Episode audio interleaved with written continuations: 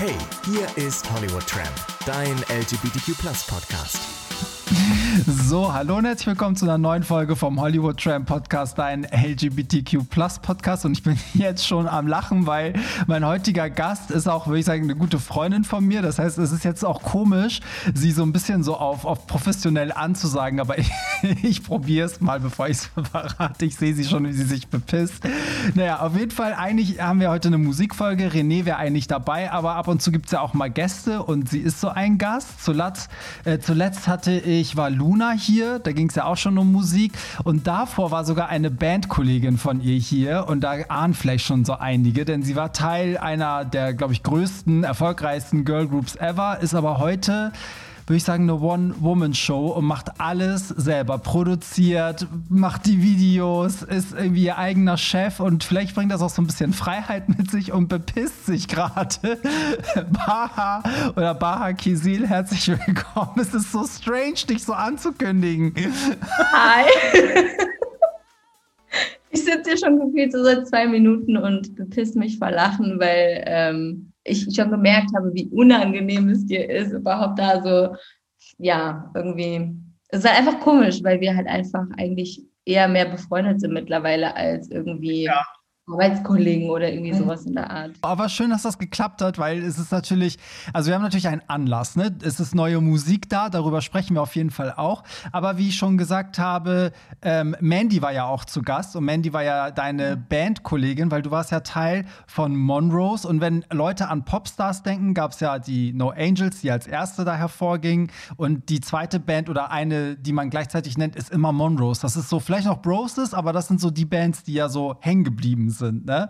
So, deswegen für alle, ganz kurz bevor wir jetzt über heute reden, lass uns doch mal einmal kurz über früher sprechen. Für die, die das vielleicht auch noch gar nicht kennen, die Jüngeren, die sagen, hä, Popstars habe ich nie geguckt. Ne? So, ähm, du postest ja immer noch oft so Sachen wie, oh, heute vor so und so vielen Jahren bin ich in die Band gekommen oder ähm, heute vor so und so vielen Jahren ist Hot Summer erschienen und so. Ähm, ja. Wie ist es denn so rückblickend, wenn du jetzt guckst? So, weil ich habe das Gefühl, zurzeit werden alle voll nostalgisch in dieser Pandemie und sind immer so, oh, heute vor 20 Jahren Jahren, keine Ahnung, hat Alia das rausgebracht. Weißt du, so alle sind so ein bisschen so, wie geht's dir da mit Monrose? Ähm, mir geht es da tatsächlich halt genauso, deswegen teile ich das auch immer. Ich muss auch sagen, dass ich äh, ohne einige unserer alten Fans äh, das gar nicht schaffen würde, weil das einzige Datum, an welches ich mich erinnere, ist nämlich der 23. November, an dem wir gegründet wurden. Ähm, ich erinnere mich an keine einzelnen Daten, wann welche Single rauskam. Also ich sehe das auch nur, wenn irgendwelche Fans das posten. Copy, Paste. Nein, Spaß. Ich finde das ja auch schön und äh, ich möchte das dann auch mal mitteilen, äh, weil es mir ja auch wichtig ist. Und ähm, ich finde Nostalgie auch äh, wichtig. Ich glaube, dass sich irgendwie unsere Gesellschaft immer so rasant äh, weiterentwickelt und so schnell verändert und unsere ähm, ich sag mal, uns und auch, auch die Art, zum Beispiel, wie Musik heutzutage konsumieren und erleben, halt einfach eine ganz andere ist als wie die vor noch vor 10, 15 Jahren. Ähm, und das ist ja keine sehr große Zeitspanne eigentlich, wenn man mal diesen Wechsel betrachtet. Aber deswegen finde ich Nostalgie schön und äh, ich finde es gut, dass das, ich finde es nice, dass ich aus dieser Generation komme, die halt einfach noch ähm, das so miterlebt hat, wie sehr man irgendwie Musik auch wirklich lieben, gesuchtet und geschätzt hat. So. Voll, ey. Das ist voll spannend. Darüber habe ich nie nachgedacht, dass du ja beide Seiten kennst, weil damals, als es euch gab, also als ihr gegründet wurdet, ihr hattet ja kein Social Media und nix. Das, das gab es ja gar nicht. Ich meine, damals hat man einfach alle Fernsehformate, Radiostationen abgeklappert. Aber war das, also findest du nicht, dass das, also wenn du es jetzt mal vergleichst, ne, war es nicht ja. eigentlich geiler? Ja, es war viel geiler. Also natürlich, man muss dazu sagen, dass die ganze Digitalisierung von heute natürlich vielen Künstlern es ermöglicht, independent Sachen zu machen. Ähm, auch selbstständig groß zu werden, ohne irgendeinen Push von außen, ohne irgendwelche Managements, ohne große Labels. Labels und so weiter und so fort. Aber man muss dazu sagen, dass halt natürlich diese Kanäle, wie sie früher genutzt wurden, dass man halt irgendwie nur Radio, Print und keine Ahnung, TV kannte, dass das halt auch irgendwie cool war, weil halt die Leute so ein bisschen mehr das auch geschätzt haben. Ich, ich erinnere mich noch, wenn irgendwie neue Videoclips auf MTV oder Viva angelaufen sind, dass wir halt wirklich so gebankt vorm Fernseher saßen und gewartet haben, bis dieser neue Clip rauskam und wir so, boah, das hat eine Million gekostet. Ich erinnere mich noch, wie wir so darüber geredet haben und wie man auch so ein Booklet, wenn man eine CD in der Hand gehalten hat, wie man das gewertschätzt hat, dieses Booklet rauszunehmen und richtig sich die Bilder anzugucken, die Texte durchzulesen, was da alles, alles drinsteht, weil es natürlich alles irgendwie auch eine Bedeutung hatte, ja. Ähm, warum hieß das Album so und warum waren nur so viele Tracks drauf, was war die B-Seite von einer Maxi-Single? Und so weiter und so fort. Ähm, ja, das, äh, es hatte, der ganze runde Faden hatte halt viel, viel mehr Konzept und ähm, und äh, das hat man natürlich versucht, auch so den Fans ähm, zu vermitteln und, und den mit nach Hause zu bringen. Es war einfach ein größeres Erlebnis, hatte ich so das Gefühl, als heute. Voll, aber ich kenne das auch noch von mir. Man saß einfach auch stundenlang, man hat richtig sich hingesetzt, ein Album gehört, im Booklet geblättert, weißt du so.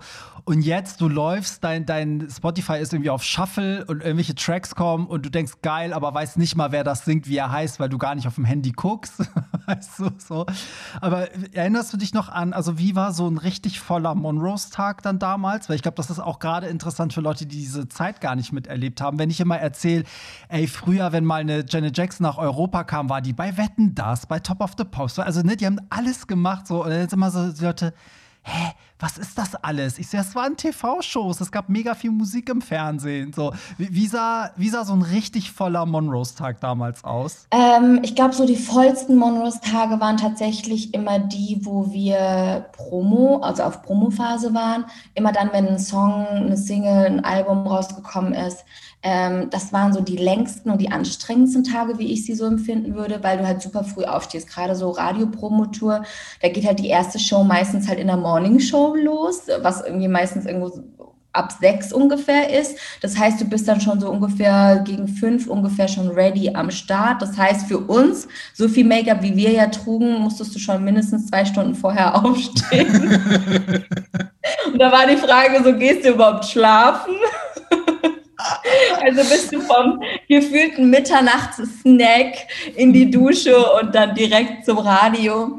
Ähm, und dann ja, so Tage waren halt einfach super lang. Da ging es dann wirklich so im, also du hast dann Presseleute da und deine eigenen Leute, Management, und da geht es halt wirklich so im 20, 30 Minuten, also Takt kommen die Leute rein, raus, rein, raus. Und du musst dir vorstellen, du, du bist eigentlich gefühlt den ganzen Tag immer mit den gleichen Fragen konfrontiert. Irgendwann kommst du dir so richtig doof vor, aber du musst halt immer bei jedem immer noch so antworten, wie jetzt wäre es das erste Mal, dass du diese Frage hörst. Und oh ähm, oh Gott, ja, das waren die, die, die anstrengendsten Tage, aber ähm, die intensivsten, so sage ich mal. Aber was auch natürlich immer mal intensiv war, ist, wenn du halt so ein Doppelgig hast. Ne? Ich meine, man vergisst immer so, wie großflächig Deutschland eigentlich ist. Und wenn du halt dann irgendwie, keine Ahnung, der eine Gig irgendwo in Berlin, der andere dann irgendwo im Süden und dann musst du halt gefühlt mittags schon in Berlin auftreten, damit du spät abends irgendwann dann, keine Ahnung, in Frankfurt oder so performen kannst. Das ist, ähm, ja, das war auch ganz, ganz anstrengend. Wahnsinn. Ich glaube, ich erinnere mich an eine Sache. Wir sind, glaube ich, immer nur geflogen oder mit, wurden mit dem Auto gefahren.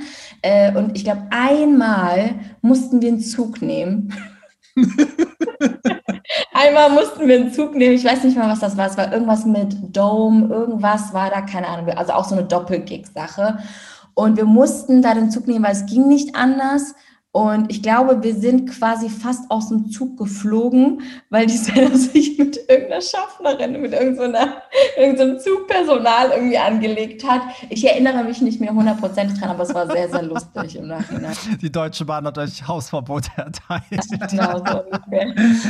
Aber das mit den Interviews finde ich so spannend, weil ich merke, also ich habe das auch immer gemerkt, wenn ich Interviews gemacht habe, wo ich die Leute getroffen habe, also vor Corona eher, ähm, da habe ich immer versucht, extra dann mit anderen Fragen zu kommen, weil ich mir genau das gedacht habe. Und tatsächlich merkst du, wie sie auf einmal wach werden bei bestimmten Fragen. Ne? Das ist voll witzig zu sehen. so. Und es ist meistens echt, also es ist wirklich, wie du sagst, sie sitzen dann da, vielleicht bei ihrem Label, ne, so, und dann heißt es den ganzen Tag, okay, einer nach dem anderen kommt rein und raus und du kriegst immer mit, irgendeiner hat halt Scheißfragen gestellt, dann ist der Künstler schon angepisst oder weißt du so, und denen wird ja immer vorher gesagt, wer jetzt kommt, weil die das ja gar nicht wissen. Es ist echt immer, also ich beneide das nicht, weil ich denke immer, oh Gott, Gott, das ist, glaube ich, der unangenehme Teil des Jobs. Ja, und es ist ja halt auch, man darf ja auch nicht vergessen, weißt du, wir kennen uns jetzt gut, wir sind befreundet, so ich habe auch schon auf deiner Couch gepennt, weißt du. Mhm. Äh, ich sitze jetzt hier so, wie wir gerade drüber gelacht haben, so halt einfach im Shirt, so ohne BH und keine Ahnung.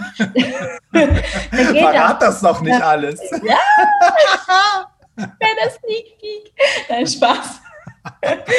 weißt du, und früher so, also was heißt früher, aber halt, wenn du natürlich in einem professionellen. Danke. Okay.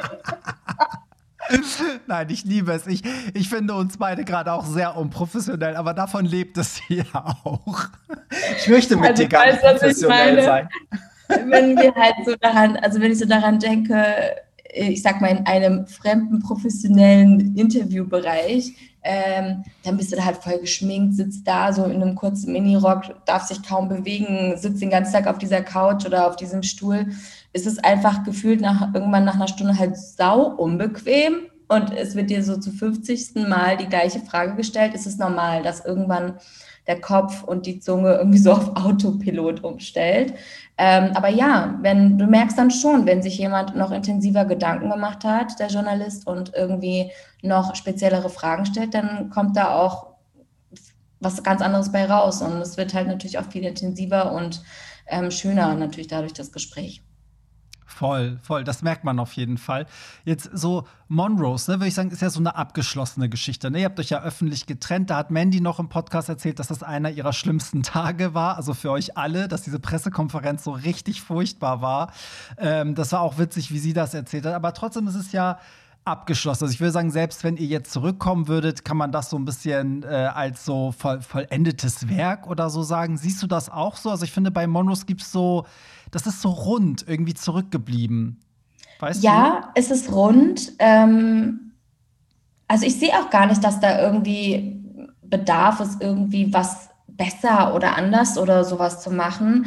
Ähm, ich glaube, dass das, was wir gemacht haben, sehr gut war. Ich glaube, wir hätten es definitiv bestimmt auch verdient, noch länger am Ball zu bleiben. Ich meine, wenn man sich jetzt so Bands anguckt wie Little Mix oder so, die jetzt irgendwie, glaube ich, ihr Zehnjähriges feiern, das, ist, ne? das ist geil. Das ist geil, so zehn Jahre. Aber man muss halt natürlich da auch immer total realistisch sein. So zehn Jahre irgendwie stemmen zu können, da gehört wahnsinnig viel Arbeit, auch Arbeit an sich selbst und Arbeit innerhalb der Gruppendynamik. Ähm, und natürlich auch äh, ja viel Beständigkeit. Also vor allem, ich meine, die haben ja auch diesen ganzen Wandel mitgemacht. So, die waren ja auch, glaube ich, schon, ich glaube, am Ende unserer Phase waren die ja dann fast schon so am Start oder wurden gerade so gegründet mhm. irgendwie und haben ja auch dann diesen ganzen Wandel mitbekommen. Und ähm, da muss halt Label, sowohl Management und die Künstler, die müssen halt umschalten, die müssen halt einfach schnell sein und mit dem Wandel mitgehen und Neues kreieren. Und das haben die auf jeden Fall geschafft. Ich glaube jetzt nicht, dass es bei uns irgendwie irgendwas Unabgeschlossenes gibt, aber ich habe schon so das Gefühl, dass irgendwie auch nach außen hin, also die Fans, Bedarf haben nach einer Reunion, nach dieser Nostalgie. Voll, vor allen Dingen, darüber haben wir noch nie geredet. Also ich schwöre euch, dass, wenn ihr zu Hause zuhört, nicht, dass ihr denkt, das ist hier alles abgesprochen. Aber guck mal, die No Angels sind ja auch zurückgekommen, weil dieser Cheyenne äh, Records da alle Songs wieder auf die Streaming-Plattformen hochgeladen hat, ja auch eure. Und ich habe jetzt, ein Freund hat mir erzählt, dass es wohl ein Posting von denen gab mit Habt ihr Bock auf Monrose? Und da habt ihr alle drunter kommentiert, also Senna, Mandy und du, stimmt das? Ich habe das gar nicht mitbekommen. Es hat mir halt ein Freund erzählt. Ich weiß es nicht mehr. Ich glaube, es lief anders. Ich bin mir nicht genau sicher. Ähm, es lief irgendwie so, weil so viele Leute halt ständig fragen, wie sieht's aus, äh, Monroe's Union, gibt es das nochmal? Natürlich auch dadurch, dass jetzt die No Angels nochmal zurückgekommen sind, kam das ganze Thema halt nochmal intensiver auf. Ähm, und dann habe ich irgendwann einen Live-Talk gemacht und habe halt gesagt, okay, ihr könnt mir heute alle Fragen stellen, die ihr stellen wollt. Und ich hoffe, ähm, beantworte sie ganz offen und ehrlich. Und das habe ich dann auch getan. Ähm, und daraufhin war es so, ja, okay, gut, wenn, wenn Baha nicht der Indikator dafür ist, dass es keine Reunion gibt, also ich bin ja nicht dagegen, ich wäre sogar eher dafür gewesen, tatsächlich, dann muss es ja tendenziell vielleicht entweder an einem nicht funktionierenden Label-Deal hängen oder halt vielleicht an den anderen beiden. Ähm, was auch nicht schlimm ist, ne? das muss man auch dazu sagen. Es ist nicht schlimm und es ist eine vollkommen äh, gesunde und, und, und, und, und richtige Entscheidung auch zu sagen, so hey, ich möchte das nicht mehr. Ähm, aber naja, auf jeden Fall ging es dann irgendwie so, dass dann so von meiner Story irgendwie überging zu Senna's Story, die dann irgendwie, glaube ich, was dazu gesagt hat und gesagt hat, so, ey Leute, wenn ihr unbedingt eine Monroe's Reunion wollt, geht auf die Seite von BMG, auf den letzten Post und kommentiert. Und dann haben halt ah. die alten Fans angefangen, diese Seite, also diesen Post von irgendeinem Künstler, den ich auch nicht kenne, so random voll zu ballern. okay, ich liebe es. Wirklich, ja, ich auch der arme Künstler so, wo es irgendwie um seinen Single-Release oder was auch immer ging und alle, und alle drunter so Manus, Manus, Manus und irgendwelche bunten Herzen und keine Ahnung was. Und ich glaube so, ich glaube, das ist das, was deine Freunde meinen. Geil, ey. Ja, aber es ist halt, ich glaube, es ist wirklich wie mit den No Angels. Also ich glaube, es kommt der Punkt, wo das dann sein soll und dann kommt das auch. Das war ja bei denen auch so. Das ist so natürlich angelaufen und irgendwie war auch nicht viel geplant. Auf einmal so, ups, wir haben eine Single, ups, wir haben ein Video, ups, wir gehen auf Tour, weißt du so. Also ich glaube auch, aber das ist halt, ja klar, die Fans wollen halt immer, ne? So, die, die freuen sich natürlich, wenn Leute zurückkommen. So, aber ich meine, das war ja, also sagen wir mal, Monrose war ja vorbei. Danach war es ja auch erstmal, sagen wir mal, so dein Kapitel war ja für jeden so. Ich meine, Mandy hat ja auch ihr Ding gemacht, Senna auch. Ich glaube, jeder braucht doch erstmal eine Auszeit. Ne? Ich meine, ihr seid ja so krass rumgekommen. So, aber lass uns doch mal über das reden, was jetzt gerade abgeht. und zwar, oh Gott, ich lache schon so behindert. Äh, sorry, das Wort wollte ich ja nicht mehr sagen, sorry.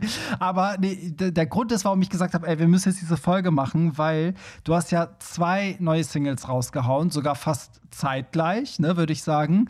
Und was viele gar nicht wissen, ist ja, dass du das selber, also du bist bei keinem Major-Label, du haust das alles selber raus. Und ich kenne dich ja, du hast auch in der ganzen Zeit, wo wir uns kennen, das fing ja an, vielleicht für die Hörer, die es nicht wissen, wir haben uns ja kennengelernt, weil ich habe dich für meine GAY-Party gebucht als Act, habe dich noch überredet, bitte machen Monroe's Medley und bitte spiel diese, und die erinnert sich noch, ich habe dich noch richtig voll gelabert, so, und dann machen wir das und das. Und die Geschichte ist sogar, das muss ich kurz erzählen. Und Baha dachte, das wäre halt so, so ein kleiner Gig in so einem kleinen Club. So, die Bühne ist so 50 Zentimeter über den Leuten. so. Und dann kam sie in diese Halle, sieht diese Bühne und so, oh mein Gott, oh mein Gott, Barry, damit habe ich nicht gerechnet. So, und äh, wir hatten, was hatten wir? Wir hatten eine Drehbühne, wir hatten alles. Und das war so. Das war doch dieser Projektor, oder? Diese, diese, diese Wand, so, eine, genau. so eine gebeamte Wand, wo man hat dann einfach diesen, wo dieser Trailer lief, den du irgendwie geschnitten hast. Ich habe so einen dramatischen Trailer für dich geschnitten, so einer mit so, weiß ich, 85 Millionen verkaufte Platten, bla bla bla. Und dann immer mit so, mit so einer Dramatic, Cinematic Musik. So. Und dann, und dann kam auch noch die Szene, wo Nina Hagen so sagt, Baha, du bist in der Band und alle so Publikum fing an zu heulen und so, ah, ich habe damals für sie angerufen. Und dann kam und dann kam Shame. Genau, die Wand drehte sich und plötzlich stand Baha da. Und dann wird Shame angefangen und dann so Monroe's Medley rausgehauen. Und so haben wir uns ja kennengelernt. Und in, in seitdem, ich, wann war denn das? War das 2016, 17? Oh Gott, ich weiß gar nicht. Ich glaube 2017 oh, war das, oder? Glaube, oder vielleicht sogar 18. Nee, 2000. Ja, glaub, irgendwie sowas. Genau, und danach warst du ja auch noch mal da. Ich glaube, so ein Jahr später oder eineinhalb Jahre später. Und in der ganzen Zeit hast du ja immer wieder Sachen rausgebracht. Ne? Auch so Semavi und alles, was du da ja auch performt hast und so. Und ich habe das ja miterlebt, also wie du das ja selber angehst. Also, dass du wirklich dieses Konzept hast, irgendwie diese Vision dann für dein Video. Dann nimmst du dein Geld in die Hand, äh, holst deine Leute ran, buchst Menschen und dann wird das irgendwie so auf eigene Faust gemacht. So. Jetzt musst du mir erklären, wie du das machst, weil ja, weil, weil die neuen Single, also jetzt mal ganz ehrlich, ne? Flieder und Genug, so heißen die ja. Das, also es ist mega. Und ich habe auch geguckt bei YouTube, alle, sowohl bei Facebook, bei YouTube, bei Instagram, alle schreiben so, oh mein Gott, so, wie geil ist das bitte? Mhm. So, bist du bescheuert? ja, ähm, ja, tatsächlich. Ich frage mich auch selber manchmal, ob ich so ein bisschen Banane bin, warum ich es mache. Ähm, ich höre auch halt natürlich, ich habe auch in den letzten Jahren immer mal wieder dann auch aufgehört, weil ich manchmal nicht so das richtige Team für mich gefunden habe. Deswegen auch immer so ein bisschen diese Wechsel ne, von, also ich habe sehr lange darauf bestanden, englische Musik weiterzumachen, weil ich es liebe, auf Englisch zu singen. Und ich war immer so, oh nee, Deutsch, I don't feel it. So, ich meine, ich liebe die deutsche Sprache, aber come on, so auf Deutsch zu singen ist schon nochmal nicht ganz so harmonisch, sage ich mal, wie jetzt zum Beispiel im Englischen. Und war da immer so ein bisschen vorsichtig. Und ähm, ja, irgendwann habe ich dann Anfang letzten Jahres so ein bisschen den Sprung ins kalte Wasser gewagt ähm, mit einem damals Rostocker Team. Ähm, und ähm, da bin ich jetzt auch ganz offen und ehrlich, die mich so haben irgendwie auf halber Strecke so ein bisschen hängen lassen, ähm, wo dann irgendwie super viele Tracks, die wir schon aufgenommen hatten, dann halt nicht veröffentlicht werden konnten. Und dann kam aber auch Corona mit ins Spiel, was mir so ein bisschen gefühlt dann auch in die Karten gespielt hat, wo ich dann gedacht, okay, ich mache jetzt mal eine Pause. Und da habe ich dann angefangen zu studieren, äh, bin dann Ende, ja, damit dann irgendwie nach Berlin und so weiter und so fort. Und ähm, habe dann aber irgendwann Anfang dieses Jahres wieder so das Gefühl, oder eigentlich Ende letzten Jahres schon das Gefühl gehabt, ich muss wieder Musik machen. Auch wenn es nicht mehr für, für, für den Fame ist und nicht mehr irgendwie fürs Geld und keine Ahnung was. Ich muss es machen für mich, weil einfach um mein künstlerisches Herz, glaube ich, einfach zu sättigen. Und ähm, das, ja, das habe ich halt gemacht und ich bin total froh, dass ich äh, jetzt diesen erneuten Sprung nochmal gewagt habe. Es ist äh, sau viel Arbeit, muss man dazu sagen, weil ich mir halt momentan vorgenommen habe, eine Single pro Monat zu releasen. Deswegen sind jetzt auch die Songs so aufeinander und ähm, es klappt halt dann manchmal auch natürlich, wenn man alles alleine macht, irgendwie nicht hundertprozentig, weil man natürlich immer auch auf die Arbeit anderer Menschen natürlich irgendwie angewiesen ist. Und ja, dann halt ist gerne mal passiert, dass du halt einen Song irgendwie an einem Freitag release und das Video halt irgendwie eine Woche später halt immer noch nicht da ist, was halt heutzutage total scheiße ist, auf gut Deutsch. ähm, früher war das total cool, da hast du so fünf Wochen noch warten können, bis du dein Video rausgehauen hast und die Spannung stieg und stieg. Und heute natürlich interessiert das keinen, so heute kräht da so kein, kein Hahn danach, aber ähm, ich bin trotzdem mega proud und ähm, ich bin echt stolz so, was ich da mit meinem Team auf die Beine gestellt haben. Und wenn ich natürlich Team sage, ich habe ähm, ich hab halt äh, zwei Produzenten, mit denen ich meine Songs schreibe in Köln. Und ähm, ja, und, äh, und den Rest, für den Rest, für die Videos, für die Fotos hole ich mir immer Leute dazu, wo ich denke, dass das ganz gut passt und äh, probieren uns da so ein bisschen aus. Aber ja, bin mega stolz drauf. Ich muss immer sagen, wenn das, das, also wenn das Level, was ich jetzt gerade leiste, das ist, was so viele Labels, mit Managements und so vielen unterschiedlichen Arbeitsbereichen äh, auch schaffen können. Und wenn ich das auch schaffe mit meinem kleinen Team, dann denke ich mir immer so, okay, warum braucht man dann eigentlich heutzutage ein Label? Das frage ich mich halt manchmal auch, ob man da nicht, also ob das nicht sogar eine Befreiung auch gerade für dich ist, weil du ja auch das andere kennst, ne? Du weißt ja auch, wie es ist, wenn alles in, in den Händen anderer Leute liegt, sozusagen. Und jetzt kannst du das halt selber machen. Wie, wie sind denn, also wie ist denn genug und Flieder, wie ist das entstanden? Also fängst du da, ist es ein Thema, was dir dann so auf der Zunge liegt und dann fängst du an zu schreiben? Ähm, es ist so entstanden, dass, also genug war tatsächlich die erste Single, die wir zusammengeschrieben haben. Erzähl und, mal kurz, worum es da geht. Das, ich finde das nämlich, ich finde die Lyrics nämlich so schön. Also genug handelt eigentlich von mir und meinen ganzen letzten Jahren in diesem Business, in diesem Musikbusiness. Und ähm, ja, es geht eigentlich darum, dass, dass, äh, dass ich so, so viele Dinge in all den letzten Jahren immer wieder probiert und gemacht habe. Und ich meine, da geht es auch gar nicht um, um Selbstzweifel an sich. Ja, also ich, ich würde mal behaupten, ich bin eigentlich ein, ein relativ ähm, starker Mensch und ähm, aber ein sehr emotionaler dennoch. Und äh, aber natürlich, wenn du halt so viele Sachen machst und du eigentlich weißt, ey, du bist gut, du bist sowohl gut im Tanzen als auch im Singen, im Performen. Du bist jetzt auch nicht irgendwie auf den Kopf gefallen, du kannst auch irgendwie Interviews geben. Also du hast eigentlich so ein bisschen dieses Gesamtpaket, was es vielleicht bräuchte, um halt irgendwie ein bisschen erfolgreich zu sein in diesem Business was vielleicht auch einer der Gründe war, warum ich vielleicht in die Band gekommen bin, ja. Ähm, und wenn du halt so viele Jahre nach Monos halt dann immer wieder versuchst, versuchst, und ich war ja von vornherein immer cool damit zu sagen, hey, ich gehe auf Null runter. Ich mache gar nicht da weiter, wo wir mit Monos aufgehört haben, nämlich auf 100, sondern ich gehe runter ganz bewusst zu Null und fange gerne unten an. Ähm, aber es ist so schwer. Und es war so schwer, weil, ja, weil du halt machst, machst, machst und du halt ständig irgendwie von irgendwelchen Leuten hörst, ja, aber mh, hm, könntest du nicht so und, lieber so und ja, gucken wir mal, wie das dann läuft und wie oft ich auch so von irgendwelchen Labels halt gehört habe, ja, wenn es dann mal läuft, können, kannst du ja dann kommen und dann frage ich mich, ja, okay, wenn es dann läuft, wieso sollte ich denn dann überhaupt zu euch kommen? Ja, also das ist ja dann auch nochmal die Frage.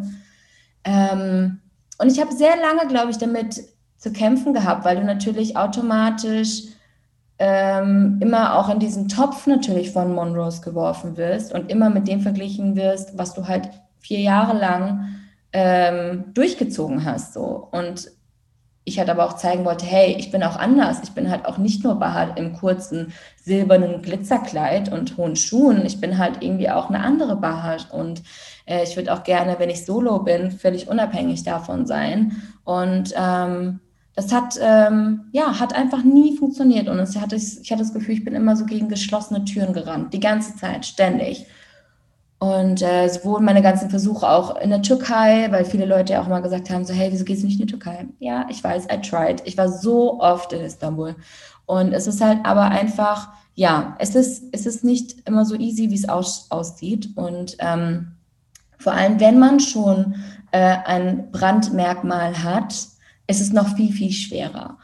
Ähm, ja, ich bin davon überzeugt, dass ich heute wahrscheinlich ähm, eine Künstlerin, die noch total unbekannt ist, komplett neu, viel besser vermarkten könnte als mich selbst.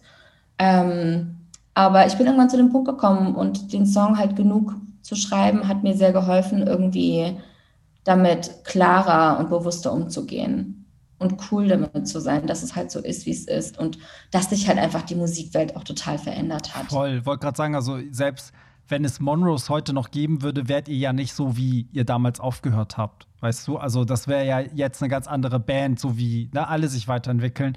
Aber ich finde auch, also es geht ja auch so ein bisschen darum, finde ich, so was zu hinterlassen worauf man dann auch einfach stolz ist und wo man sagen kann, das bin halt ich. Also es muss ja nicht so eine Nummer eins sein, sondern man will ja, dass Leute das Video gucken und sagen so, ey, sie ist cool. Also sie, sie macht coole Musik, sie ist talentiert, weißt du, was ich meine? Das finde ich heutzutage viel wichtiger, als immer diesen, diesen Chart-Erfolgen oder, weißt du, also manchmal habe ich das Gefühl, so gerade Leute wie wir hängen noch so ein bisschen diesen alten Erfolgsprinzipien hinterher, die heute gar nichts mehr bedeuten. Also heute bist du ja teilweise als großer TikToker hast du mehr davon, als wenn du im Fernsehen auftrittst. Total. Deswegen ist es ja auch das Erfolgsrezept von vielen erfolgreichen Influencern, die jetzt irgendwie auf Instagram irgendwie ihre Millionen Follower haben, die halt nicht auf irgendwelchen großen roten Teppichen sind und irgendwelche ähm, Klatsch und Tratsch äh, Klatsch- und Tratsch-Magazine Interviews führen oder im, oder im Fernsehen zu sehen sind, in irgendwelchen Talksendungen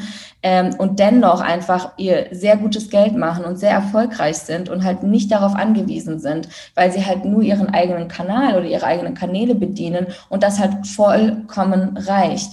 Ähm, und ich glaube, dass das, ich meine, wir brauchen jetzt auch nicht zu tief in diese ganze Materie einzusteigen, aber ich glaube, dass das halt auch so ein Problem ist von der Musikindustrie generell, dass man, dass wir halt irgendwie, also da nehme ich jetzt Managements und Labels und alle irgendwie mit rein, auch Musiker und so unserer Generation, die halt einfach so den Wechsel nicht schnell genug gecheckt haben, dass halt einfach dass heutzutage alles nur noch über deine eigenen Kanäle geht. So, dass ich würde immer sagen, so wahrscheinlich wird eine Pamela Reif heute eher einen Plattendeal bekommen als ich, ja. Sie macht keine Musik, ja, also glaube ich zumindest. Und das ist halt, das sagt halt so wahnsinnig viel über diesen Change aus, so dass halt einfach deine, deine Internetpräsenz und deine, deine eigene Marke heutzutage so viel mehr wichtig ist als das, was du eigentlich musikalisch machst. Ja. Also diese Chartsplatzierung und so, davon kannst du dir halt heutzutage eigentlich gar nichts kaufen. Guck dir an, Rihanna ist das beste Beispiel. So, sie hat, ich glaube, wie lange war sie? Die hat, zehn, die hat ja zehn Jahre, ich glaube, zehn Alben rausgebracht und jetzt seit wie lange? Vier Jahre, fünf Jahre fast schon? Unterwäsche ne? und Schminke und ist, ich glaube, ihr Wert ist einfach so enorm gestiegen, sie obwohl sie vorher schon super geil war. Sie ist doch Millionärin geworden letzte Woche. Und glaub ja. mir, das ist nicht durch die Musik gekommen, das ist nee, durch natürlich die ganzen. Brands. Ich, glaube, ich bin auch fest davon überzeugt, dass jeder Künstler, der so schnell so groß wird, immer auch nur so groß wird, weil halt Geld drin steckt und weil die Leute dich halt so krass pushen. Und wenn die Leute dich pushen, wollen die auch ihr Geld zurückhaben. Also wie viel kann ein Künstler davon überhaupt in der Anfangszeit profitieren eigentlich gar nicht so viel. Also erst dann bei wechselnden Verträgen hat dann ein Künstler, glaube ich, Voll. die Möglichkeit. Ich habe jetzt also öfter schon von, von vielen Künstlern gehört, dass sie sagten so, ey, das Prinzip Label ist eigentlich voll veraltet. Was will man da? Das sind scheiß Verträge, weißt du so. Auf der anderen Seite, ich kenne ja auch die Label-Seite, weil ich auch so viel mit Warner zum Beispiel mache und ich sehe, wie viel Budget einfach Labels halt raushauen können. Ich mir so, oh mein Gott, wenn ich mit einem dieser Budgets zum Beispiel meinen Podcast bewerben könnte, Alter, was wow, so. Aber du hast schon recht, das ist es gar nicht mehr. Also ich glaube auch wirklich, es ist viel wichtiger, dass, also du kannst ja Social Media, das sieht man ja so, und es ist, glaube ich, viel wichtiger, dass man so dann die Person irgendwie kennenlernt, mag, sich an ihr interessiert und dann noch sagt so, oh, guck mal, der Song, der berührt mich, weil ich aber eh einen Bezug schon zu ihr habe als Influencerin, weißt du, so. Oder halt umgekehrt, ne? Man entdeckt den Song und guckt dann auf Social Media, wer du bist. So ein bisschen. Deswegen, aber lass doch mal über die Videos sprechen, weil ich fand, also ich packe die auch in die Show Notes, beide Videos äh, und Songs, kann man sich auf jeden Fall angucken. Ähm, wie, wie machst du das denn? Also erzähl mal für jemanden, der so keine Ahnung hat, was brauche ich denn, wenn ich so ein Video drehen will, wie, ich sag mal, Flieder und Genug sind ja vom Aufwand, also es wirkt so, als wären sie gleich aufwendig. Es sind komplett verschiedene Settings, aber auf jeden Fall, ne, so, also es ist jetzt nicht so, dass ein Video, weil die Special Effects hatten, das andere nicht, das meine ich damit. Wie viel brauche ich für so ein Video? Also nicht Geld, sondern wie, wie viel Arbeit steckt da drin? Was braucht man alles? Du nimmst ja nicht dein iPhone und drückst das deiner besten Freundin in die Hand und fertig ist das Ding. Es ist äh, tatsächlich sehr viel Aufwand. Die Leute gucken sich das natürlich an. Es geht irgendwie zwei Minuten 40 und denken, okay, ja, nett. Ist jetzt natürlich, äh, dass es kein Michael Jackson-Video ist, ist mir völlig klar. Aber dennoch ist es wahnsinnig viel Arbeit. Ähm, vor allem, wenn es natürlich irgendwie nur aus einer Richtung gesteuert wird, was halt ja zum Beispiel bei mir der Fall ist. Äh, alleine für Flieder kam nicht ganz grob mal so erklären, das Konzept ist entstanden, das erste, äh, in Berlin. Da war die Idee noch zu sagen, okay, wir drehen ich auf einem Feld, äh, dann irgendwie so ein Backdrop, dann eine so eine leerstehende Badewanne und so weiter. Und so, so solche Bilder hatten wir erst im Kopf. Und da sitzt du dann da mit ähm, meiner Make-up-Artistin, meiner Freundin, die halt auch sehr kreativ ist, saß ich dann zusammen und einer Regisseurin, der Anna Kränkel, saßen wir dann da und haben das so ein bisschen besprochen. Bis mir dann irgendwie das Konzept zu, ich sag mal, banal war. Und ich auch damals noch gar kein Budget hatte, weil ich halt irgendwann auch über die Jahr, letzten Jahre hinweg gelernt habe, ich investiere einfach nicht mehr eigenes Geld rein. Ich meine, wir reden jetzt nicht hier über so 200, 300 Euro, die mal vielleicht anfallen, wo man sagt, okay, mache ich schnell, ähm, sondern wir reden hier wirklich über ja ein Video, Video Musikvideo-Budget, ähm, dass ich halt sage, so ich stemme halt dieses Geld nicht mehr aus eigener Tasche, sondern ich mache es nur, sofern ich es schaffe, Sponsoren ranzuziehen. Das heißt, während ich diese ganze Orga des Konzeptes habe, also erst einmal das Konzept entstehen lasse, dann das Ganze organisieren, muss ich äh, währenddessen noch auf Sponsorensuche gehen, was halt wahnsinnig, du, du kennst das, wahnsinnig viel Arbeit ist, weil es halt. Ich hasse es auch, ich hasse ja. es. Du musst dir vorstellen, du gehst halt einfach bei Agenturen und bei Brands rein und versuchst halt jedem einzeln individuell ein Konzept zu verkaufen. Und du kannst halt auch nicht ein Konzept schreiben und damit das so Copy-Paste an alle raussenden, weil jede Brand natürlich ihre eigenen, ähm, ja, Wertigkeiten hat oder Befindlichkeiten oder äh, Punkte, auf die sie Wert legen und darauf achten. Und diese rauszuarbeiten und dann in dein eigenes Konzept authentisch zu, zu integrieren und dann diese E-Mail aufzufassen, ist es ja, es ist wahnsinnig viel Arbeit. Ähm, das habe ich wochenlang gemacht und dann sind wir mit diesem Konzept, weil ich am Anfang nicht genug Budget hatte, sponsorentechnisch, habe ich gedacht, ich mache das in Freiburg, weil es für mich günstiger ist. Also bin ich nach Freiburg gegangen. Äh, dann ist das ganze Konzept, weil mein Kopf halt zu groß ist, so was das angeht. ich will immer mehr, als ich kriegen kann. Ähm, ist das ganze Konzept ausgeartet, was halt dann logistisch totaler Schwachsinn war, weil ich dann irgendwie angefangen habe, die Regisseure und die Videografen irgendwie von Berlin nach Freiburg zu kriegen, was einfach wieder ins Geld ging. Also haben wir gesagt, wir gehen wieder nach Berlin. So, dann waren wir wieder in Berlin, hatten aber das neue Konzept im Kopf, nämlich diese Frauen ans Set zu holen, weil eigentlich für Flieder zum Beispiel, der Song handelt ja von meinen Ex-Freunden. Äh, Verse 1 ist Ex-Freund 1 und Verse 2 ist Ex-Freund 2. ich dachte so, ich packe beide mal in einen Song.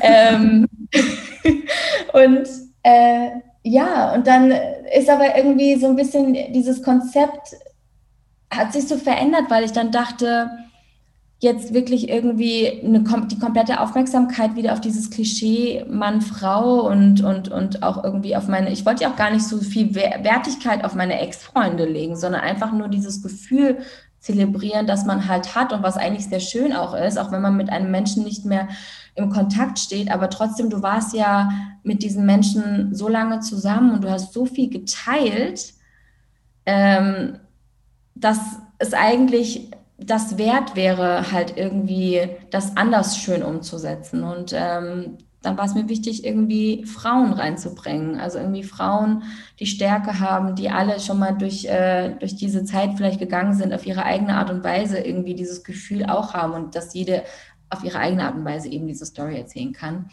Naja, auf jeden Fall sind wir dann von diesem Konzept, was dann in Berlin war, äh, was wir erst komplett draußen drehen wollten. Also ich wollte irgendwie diese, ich wollte eigentlich 20 Frauen, ich wollte so ein Frauenmeer haben, ich wollte diese Weite haben, dass eine Drohne rüberfliegt, dass man sieht, diese, dass du so ein Gänsehaut-Feeling hast, wenn mhm. du halt so viele Frauen, so viele unterschiedliche, schöne Frauen siehst, die ähm, halt aber ein Gefühl teilen. Ja, und ähm, das ist das, was ich wollte, bis ich gemerkt habe, dass es logistisch ein Mess ist. 20 Frauen und dann nochmal 15 Leute von der Crew. Du brauchst ja dann auch vier, fünf Make-up-Leute. Du brauchst, äh, du brauchst Strom, du brauchst Hygiene. Also diese ganzen Möglichkeiten, die du halt am Set draußen nicht hast, wenn du auch nicht genug Budget hast. Du könntest natürlich sonst irgendwie auch einen Van holen mit, äh, mit äh, Dixie-Klo und keine Ahnung, aber da, das geht nicht. So ist es nicht da. Also sind wir von draußen nach drinnen gegangen und haben dann drin gedreht und das ist dann, was dann daraus entstanden ist. Aber es war, ähm, es war eine kleine Katastrophe bis zu diesem Zeitpunkt. Und es ging ja auch dann als das Video dann äh, fertiggestellt werden sollte, auch da ging es noch leicht katastrophal weiter. Ähm, aber ich bin sehr stolz und sehr dankbar, dass ich auch, äh, auch auf mich selber, muss ich sagen, dass ich bis zu dem heutigen Tag, Tag irgendwie nicht komplett die Nerven verloren habe, äh, irgendjemanden auch klein zu machen, wenn er seinen Job zum Beispiel nicht richtig gemacht hat. Ich glaube und würde mal behaupten, dass ich in diesem Punkt auch in den letzten Jahren in mir selbst gewachsen bin, wofür ich allein für diese Erfahrung schon wahnsinnig dankbar Schön. bin. Schön. Ja, ist auf jeden Fall in den Show Notes, kann man sich beide Videos angucken. Jetzt kommt, also monatlich kommt jetzt gefühlt Nachschub. Ne? Wie, wie viel hast du denn jetzt fertig? Also wird das dann am Ende sozusagen ein Album auch? Also man kann sich das so vorstellen, eigentlich war die dritte Single, die jetzt rauskommt, ähm, ähm, also sollte jetzt eigentlich Ende des Monats sogar schon kommen. Ähm, die kommt jetzt ähm, voraussichtlich am 10. September. Und die habe ich tatsächlich gestern erst fertiggestellt. Ich bin mm. gestern ja nochmal nach Köln, mm. äh, vorgestern nach Köln und habe zwei Tage nochmal eine Nummer geschrieben, weil eigentlich stand die Nummer schon und ich hatte ein Feature. Ich nenne jetzt auch keinen, keinen Namen. Ähm, aber der Künstler ist mir, nachdem das Video organisiert, alles geplant, Release und so weiter und so fort, ist er mir abgesprungen.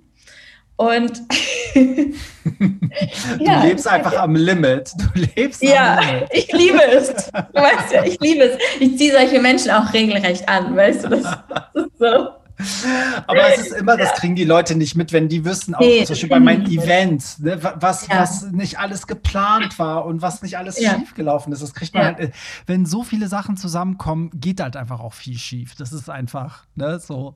Aber unfassbar. Ja, deswegen halt komplett den Neu Song neu geschrieben, aber ich muss auch sagen, jetzt noch viel geiler als vorher.